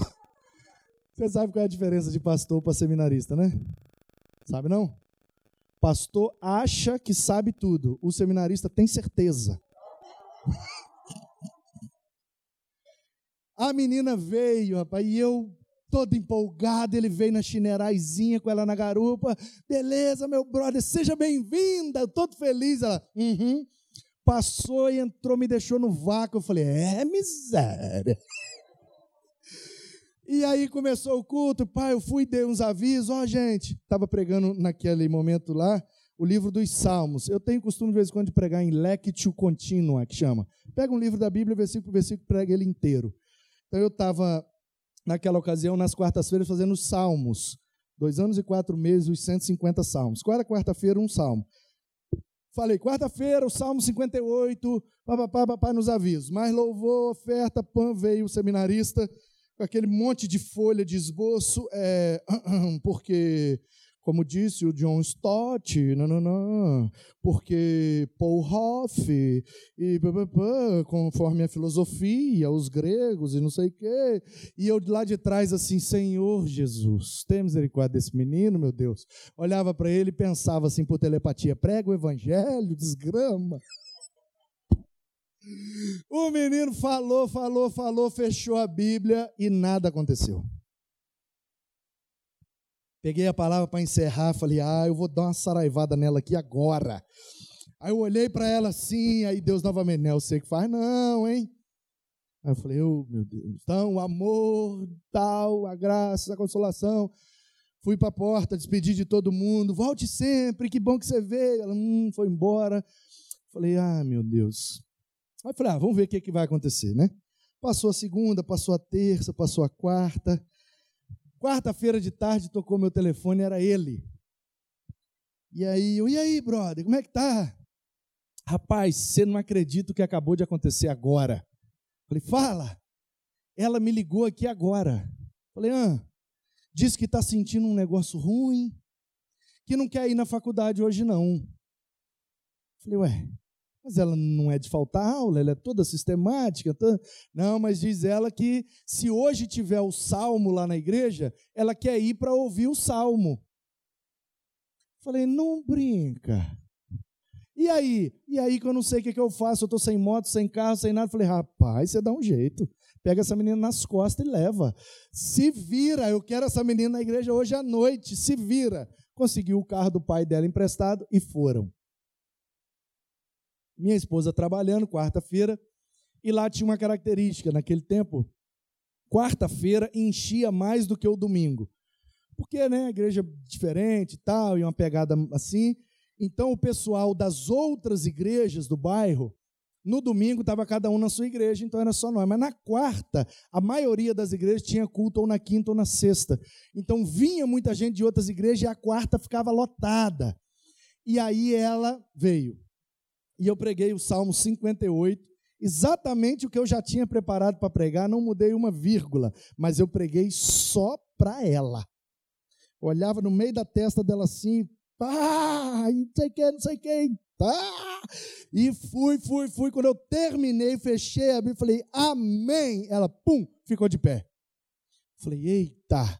Fiquei olhando para ela, ela saiu do lugar e veio andando, veio andando, veio andando, parou aqui na frente todo mundo me olhando com o olho arregalado, minha esposa dando aula, trabalhando, e eu, meu Deus, o que está acontecendo aqui? Fui para o lado dela, desci, falei, o que, que foi, minha filha? Botei o microfone na boca dela, e ela falou, eu quero aceitar Jesus.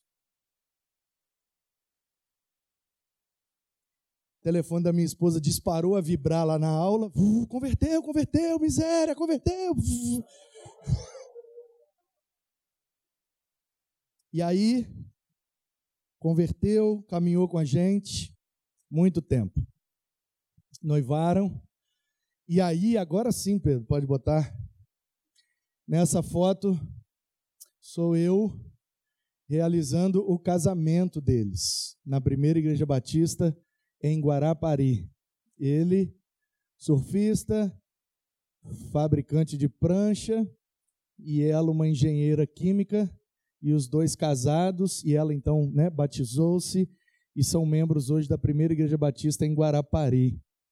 E olhar para essa foto é ter a certeza de que vale a pena orar. E por isso a gente não pode parar de orar para poder ter histórias boas como essa para contar e inspirar a fé de muita gente. Que Deus te abençoe em nome de Jesus.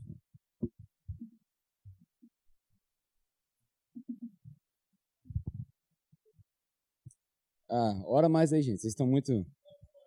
É coisa do meu telefone, isso aí deve ser da Isabel. muito bom. Muita coisa para falar, tenho certeza que você vai levar isso tudo para casa. Mas para quem já é membro, né, como o Manu disse, para quem é membro da capela, para quem já está aqui há mais de dois anos ou conhece a nossa história, ah, eu quero chamar sua atenção para um negocinho só. De tudo que ele falou, escuta.